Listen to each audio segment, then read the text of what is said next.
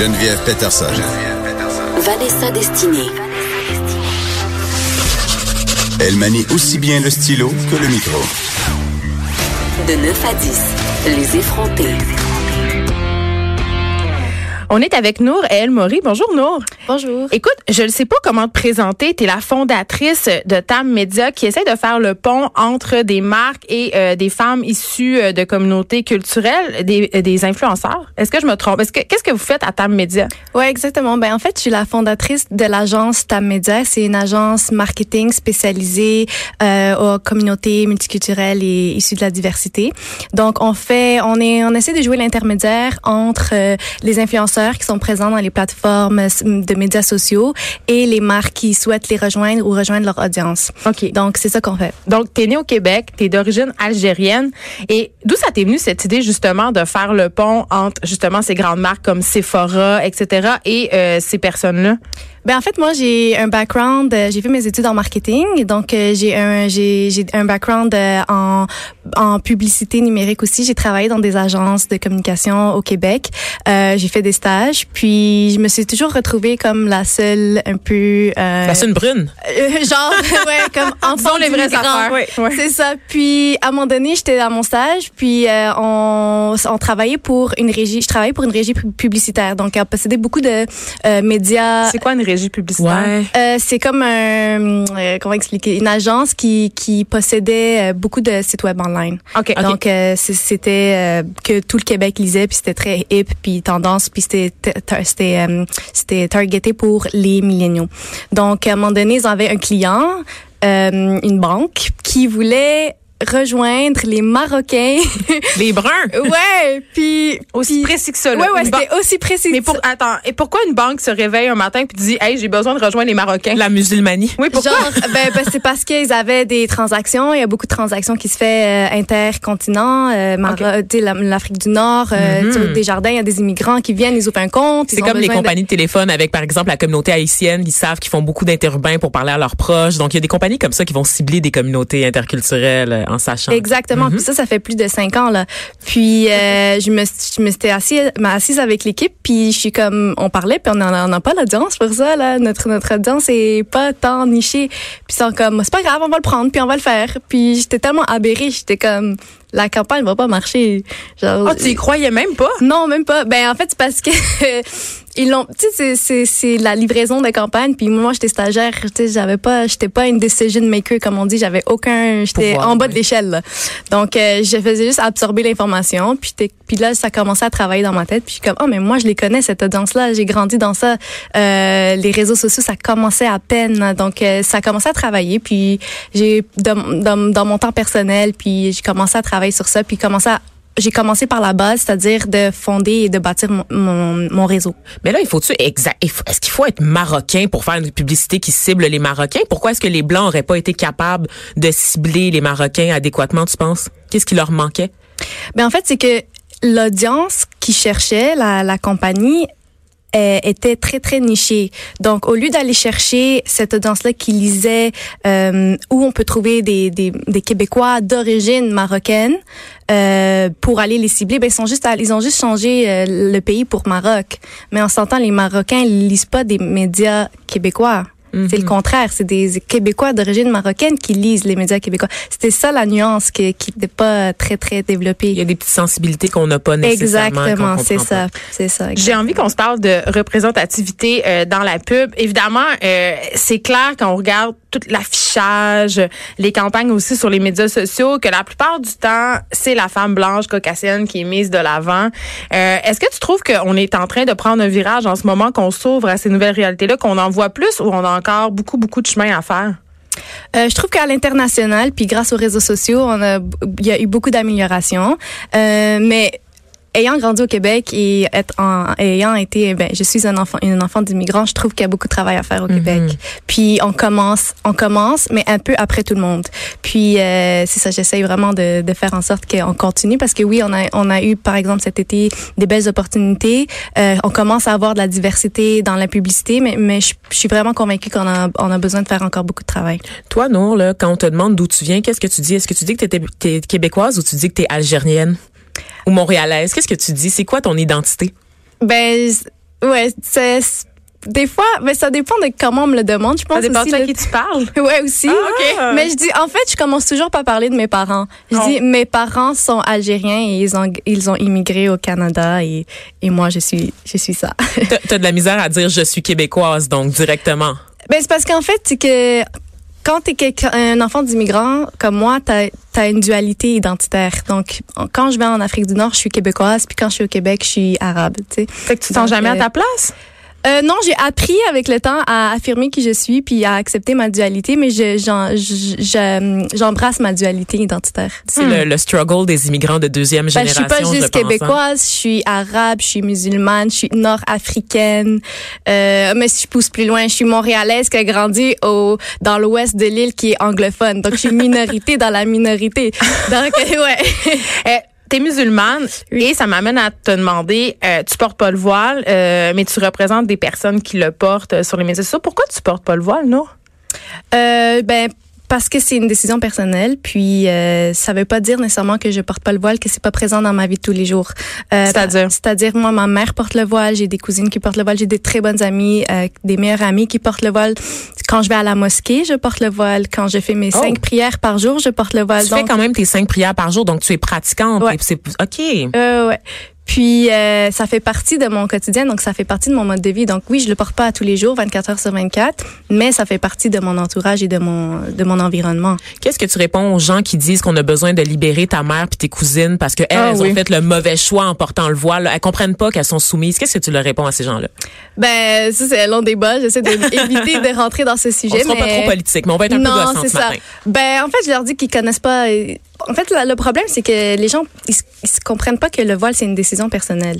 Donc, chaque, chaque- Vraiment, dans tous les cas?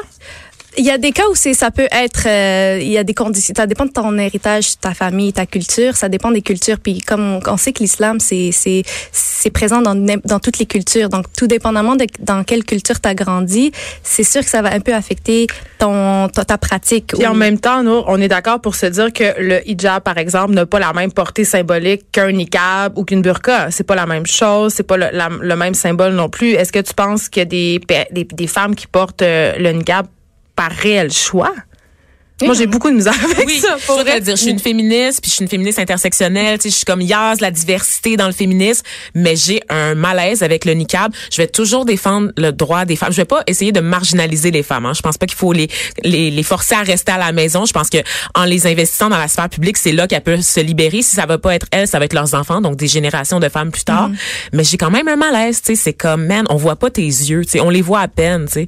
Mais j'ai pas ce mal-là zéro avec le hijab. Non, j'ai pas de problème. Je, je trouve ça parfait, merveilleux. Je trouve ça joli. Euh, Je trouve pas que c'est un symbole d'oppression du tout. Mais quand il est question justement de, de trucs qui couvrent le visage, on dirait que je, je c'est, c'est-tu moi? Je- Explique-moi. en Tu nous. En fait, c'est culturel. Euh, le niqab puis le puis le mettons le tchador là, c'est des c'est des cultures qui viennent de le du tchador, on voit le visage quand même. Euh, Mais il y a des gants.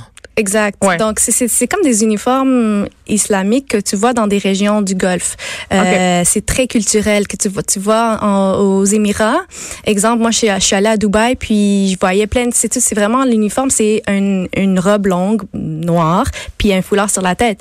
Mais beaucoup de femmes qui le portent, c'est un uniforme vestimentaire public. C'est portent même pas le voile. Il y en a qui portent même pas le voile, mais c'est ça fait partie de l'uniforme. Donc comme je te dis, c'est culturel. Puis euh, en Algérie aussi, on a culturellement, on a un truc qui ressemble. Puis c'est c'est un signe de beauté en fait parce que c'est c'est culturel puis tu le portes dehors ça s'appelle euh, le hayek puis c'est blanc. Donc c'est des femmes qui portent un long voile blanc. Je sais pas si tu le vois sur tu checkeras sur Google Image là. J'ai jamais vu ça, c'est culturel c'est nord-africain. Ouais H A Y E K puis c'est des femmes qui Comme Salma.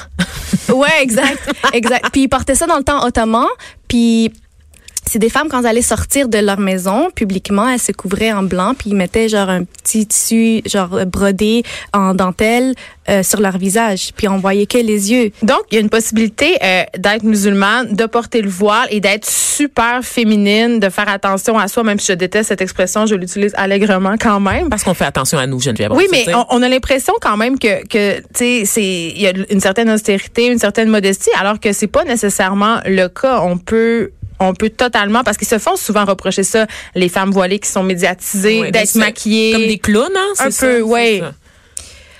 Ben la beauté c'est c'est une façon de s'exprimer puis puis comme je dis le voile du moment où c'est une décision personnelle pour une fille par exemple qui qui s'habille tous les jours qui qui doit enrouler son foulard sur sa tête ben aux yeux du public ça ça ne devrait devenir qu'accessoire parce que c'est une façon de s'exprimer. C'est pour ça que tu vois des filles qui portent des foulards de couleur, tout dépendamment de leur humeur. Ils sont super à la mode. Oui, on voit des foulards achetés au Ardennes. On est loin de l'image. Mais je pense que c'est une question de génération aussi. Il y a les, les, par exemple, ta mère, je pense pas qu'elle a le même voile que tes cousines qui doivent être un peu plus funky dans leur habillement. C'est ça. Je pense aussi c'est c'est euh, la comment dire l'industrie aussi on, on, va dire du make-up puis de la mode ça a explosé. Mhm. Avant ça existait pas les swatchs, les contouring, les, les vidéos sur YouTube c'est normal. On adore ça. C'est ça, exact. on se rejoint toutes. C'est ça. Mais c'est normal que, que les gens, les filles voilées de ma communauté se sentent interpellées puis qui rejoignent ce mouvement-là, c'est que logique. Hmm. Donc, euh, comme je dis, oui, c'est possible de porter le voile et de rester euh, féminine. On s'arrête un peu, euh, Nourel Maury. On revient euh, dans quelques instants. On, continue à parler des femmes musulmanes, de la mode, du make-up, parce que c'est un monde quand même mystérieux. On laisse faire la politique, on rentre dans le frivole. oui. un regard féminin sur l'actualité. Des opinions différentes. De 9 à 10, les effrontés. Toujours avec nous, El Mori, qui est fondatrice, on le rappelle, de TAM Media, qui a comme mission de faire le pont entre les marques euh, et les initiatives multiculturelles en ligne. Donc, euh, tu es vraiment utile, Nour. Et j'ai envie qu'on revienne, euh, j'ai envie qu'on revienne à, la, à, ta collaboration avec Sephora, parce que c'est quand même pas rien. Mm Vanessa, explique-nous un peu qu'est-ce que c'était, parce que pour les gens qui ne l'ont pas vu passer. Effectivement, donc c'est une campagne qui a eu lieu au cours de l'été 2018, une campagne qui voulait représenter la diversité des Québécoises. Sephora, on le rappelle, c'est une marque française de cosmétiques. De cosmétiques qui a quand même pignon sur rue dans quelques succursales à travers le Québec. Et euh, on a eu une blogueuse de 25 ans, euh, Iman Betrouni, qui euh, a participé à la, à la campagne avec son voile, qui a été stylé par nul autre que Carrie Tobin, le flamboyant Carrie Tobin de, l'émission Le franc succès qu'a été XOXO, n'est-ce pas? Et, on en redemande. Malgré la flamboyance du style de Carrie Tobin, on, on le connaît quand même un peu maintenant, il a tout fait en sorte pour respecter le look modeste de la blogueuse, donc Iman, qu'on peut voir euh, sur la campagne publicitaire en compagnie d'une femme blanche, euh, rousse, aux yeux verts ou bleus. Donc, une belle campagne, vraiment très esthétique, très léchée, euh, à l'image des Québécoises là, de la province, donc axée sur la diversité. Comment ça s'est passé, cette affaire-là? Comment comment c'est venu à toi? Ça s'est super bien passé. En fait, c'est une initiative de Sephora. c'est juste que moi, en fait, j'étais accompagnatrice avec Iman pour, pour faire en sorte qu'elle soit à l'aise puis, tu sais, souvent, des gens de notre communauté ont jamais fait de photoshoot, ils ont jamais travaillé avec des agences, ils ont jamais, c'est tout nouveau pour eux. Puis, vraiment, j'étais un accompagnement avec elle. Puis, qu'est-ce qui était drôle, c'est qu'on a fait le photoshoot pendant le mois de Ramadan. Donc, on était les seuls qui pouvaient pas manger. Oh oui, parce que le Ramadan, c'est cette période euh, où les musulmans jeûnent du lever du soleil au coucher du soleil. Exactement. Et ça tombe manger la meilleure bouffe du monde, ça a aucun bon sens. Ouais. Oui, et ça tombe souvent euh, dans les mois très chauds. Ouais, en fait, ça recule de 10 jours. C'est ça, avec le cycle lunaire. C'est ça, exact. Puis ça tombait que la, cet été, ben, c'était pendant le photoshoot. Ouais. Oh non, puis comment ça s'est euh, passé? Ça s'est super bien passé. Euh, c'était, tout le monde a fait en sorte qu'on soit à l'aise, que Iman soit à l'aise aussi devant les caméras. Euh, quand Carrie Tobin l'a, l'a stylé, il était vraiment, vraiment, il prenait le soin de lui demander les questions, de lui dire est-ce que c'est correct, est-ce que, jusqu'à quel niveau, selon son style personnel, est-ce qu'elle peut montrer, jusqu'à où son, son, son voile, la façon qu'elle porte son voile va, pour que lui puisse imaginer euh, son style puis les vêtements puis faire sa job de styliste. J'ai envie de te demander, nous, est-ce que vous aviez peur de la réaction du public? Hmm. Parce qu'on a vu en France notamment pour une campagne de Gap qui mettait en, vedette une jeune fille voilée qui a provoqué un, tollé incroyable. Oui, ben moi surtout plus là. Oui, toi t'avais des appréhensions? Oui, donc je voulais faire en sorte que euh, justement c'est ça un peu notre rôle euh, en agence, c'est de faire en sorte que dans les médias quand on, lance notre notre communiqué de presse puis aussi notre partenariat avec l'agence de Sephora et Sephora, que tout soit homogène, puis qu'on s'entend sur euh, sur les mêmes valeurs, le message qu'on qu'on voulait partager au public. C'était quoi ce message-là avec Sephora, non? Que la beauté vient dans toutes ses formes et toutes ses couleurs. Mm-hmm. Et si je te permets, non, je vais te citer. Tu as dit au lieu de débattre pour savoir si le hijab devrait être acceptable ou non dans la société, montrons au monde que la femme toutes les femmes ont leur place dans la société. Oui, je exact. c'est une très belle phrase. Merci. Est-ce que tu es tannée qu'on te ramène tout le temps au fait que tu es musulmane, à ton origine en fait? Qu'on te parle de halal? Oui, ouais. euh, ben, je t'avouerais que quand on me demande mon origine, ça me dérange pas. C'est pour moi, c'est une façon de ouvrir, une discussion, que la personne s'intéresse, elle s'intéresse un peu à moi. Parce que quand je commence à parler, les gens, ils, ils remarquent un accent, puis ils sont comme, OK, t'as pas un accent québécois, mais t'as pas un accent français, tu viens d'où?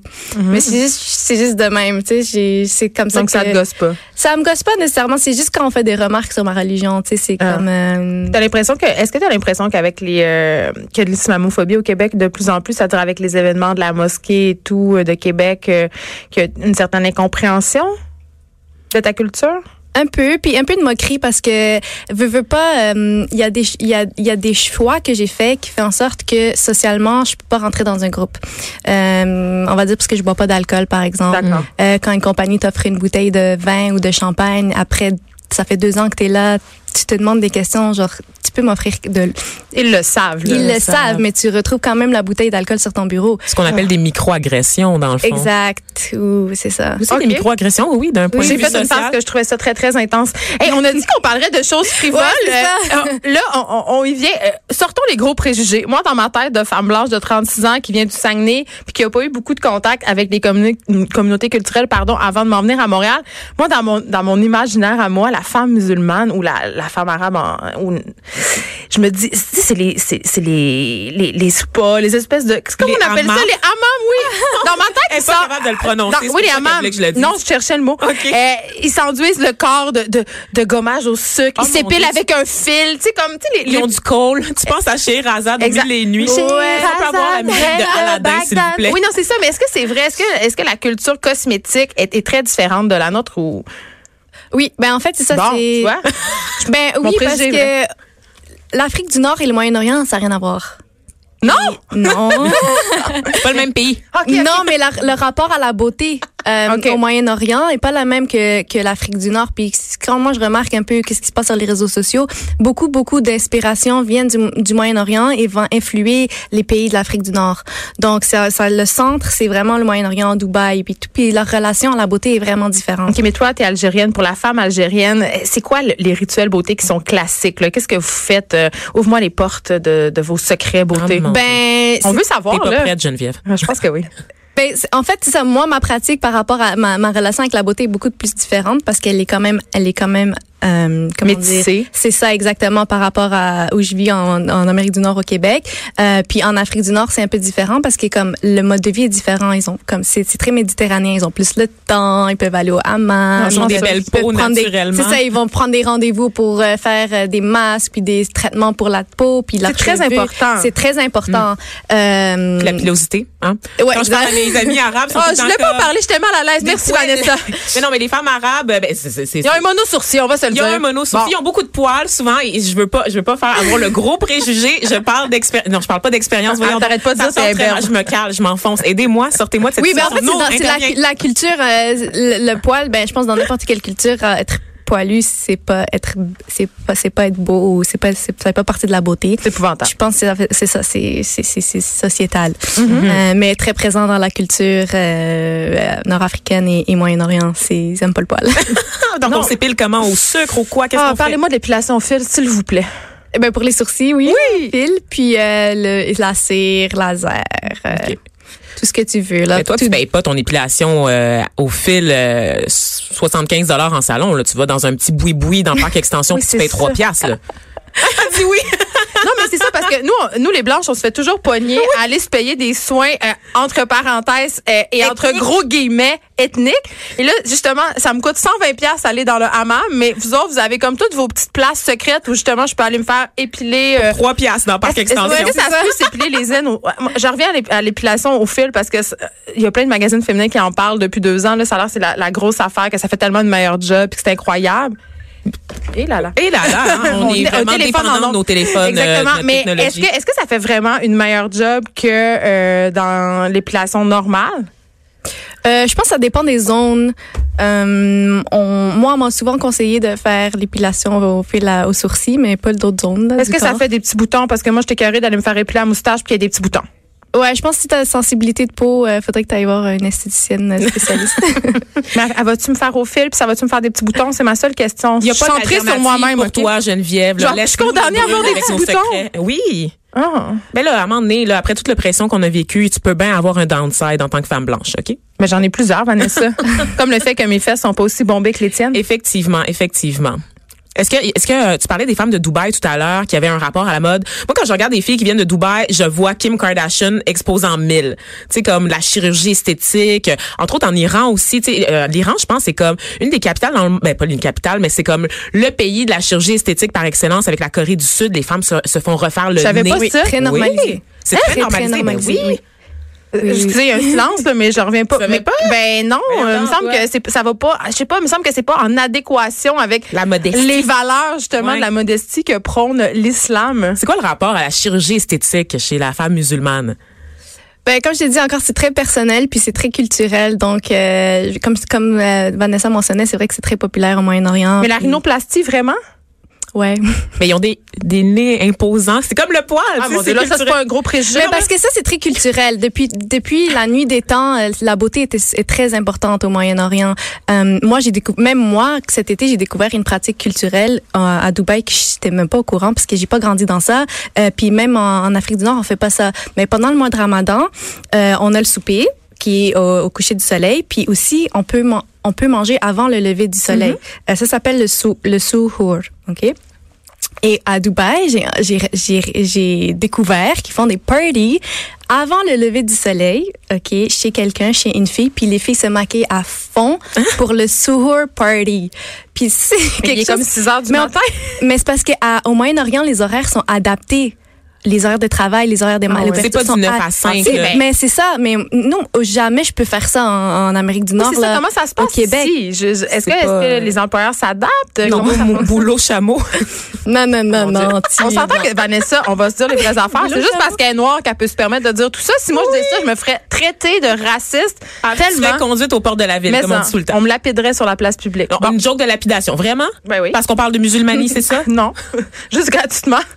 Mais c'est ça, donc là, ils font, ils sont- ils font ça avant, il est comme 6 heures du matin, puis elle se maquille. Puis elle- Ouais, ben plus comme 3-4 là, parce que le lever du soleil, c'est vraiment genre euh, le premier rayon, donc c'est pas assez. Il ça faut vouloir être grimé en maudit, là. Puis en Moi, j'aime mieux dormir que paille Mais de lait, là. c'est culturel, il y a- c'est un buffet à volonté, puis c'est party, puis DJ, puis euh, justement j'ai vu une publicité de MAC euh, Cosmetics euh, cet été, mais c'était juste ma- mal targeté parce que moi j'étais en Amérique du Nord puis je l'ai vu puis c'était comme euh, êtes-vous prêts pour le Soho Party? Ah, Mais tu savais ouais? pas c'était quoi. Je savais- personne sait c'est quoi ici, là. Ouais, c'est ça. Mais après, je voyais au Moyen-Orient, c'est super populaire. Puis tout le monde est comme, non, mais cette pub-là, elle est, elle est logique, là. Nous, on, on, on se maquille, genre, on fait des full make-up look. euh, Full face. Full face pour le party. Et j'ai envie de te demander, est-ce qu'il y a des produits de beauté qui sont complètement euh, prohibés par l'islam? Ou non? J'ai pas à ma connaissance. Est-ce que votre make-up est halal? Ça existe. Oh! Oh! Ça existe, puis euh, justement, j'ai... Mais c'est quoi du make-up halal? Comment ça se peut? Ça se peut, ben, je vais, je vais l'expliquer. En fait, euh, il y a certains magazines qui écrivent sur ça. Moi, moi, j'avais fait une entrevue avec Vanity Fair, mais Italie, euh, qui s'intéressait beaucoup au modest fashion, puis, puis euh, l'industrie euh, halal euh, dans, dans l'industrie. Puis en fait, le make-up halal, c'est que c'est exemple, par exemple, le vernis à ongles halal, c'est quoi? C'est un vernis à ongles qui est euh, imperméable. Donc ça, non, euh, perméable, désolé, qui permet à l'eau de rentrer dans tes sur sur, tes ongles parce que les gens qui pratiquent l'islam et qui font leur prière cinq fois par jour, il faut faire les ablutions Oui. avant. Donc Les mains, les pieds? les ablutions, c'est-à-dire on se rince. Ah, c'est un rituel de on se rince pour euh, se purifier entre Comme guillemets. dans l'eau bénite, dans le fond. Un peu, mais a un rituel. Donc, c'est comme euh, on se lave les mains, on se lave les pieds, on se lave la face. Puis, ben, quand tu portes du vernis, généralement, la majorité des marques de cosmétiques, c'est c'est c'est imperméable. Donc, l'eau ne, ne- Ça respire pas. ça respire pas. Puis le but de, de quand tu fais ton rituel, c'est de, de toucher un peu toutes les parties euh, du du rinçage. Vous avez un rapport particulier au parfum aussi? Euh, oui. Oui. Ben, c'est culturel. Non? Ben, je pense que c'est culturel. Oui, oui. C'est culturel. C'est c'est oui. C'est-à-dire que vous aimez beaucoup le parfum. Est-ce que c'est ça C'est qu'on de dit? sentir Je suis bon. pas sûre de C'est- non, non, mais c'est euh, c'est plus de l'hygiène, de sentir bon. OK. On a, on a beaucoup, euh, quand on, fait des, des, des, des traditions ou des fêtes religieuses, c'est toujours conseillé de se prendre sa douche, tu sais, de, de mettre du parfum parce que, et mettre des nouveaux vêtements. Mais ça, c'est un peu, bah, dans toutes les Oh oui. cultures, faut, faut se laver, hein? C'est la base. Non, mais je veux dire, euh, ouais. Écoute, merci euh, Nourel Maury d'avoir été avec nous. C'était vraiment intéressant. Puis ça nous apprend quand même qu'il n'y a pas juste une seule beauté. Puis ça, c'est une excellente nouvelle. Merci beaucoup. Merci à vous.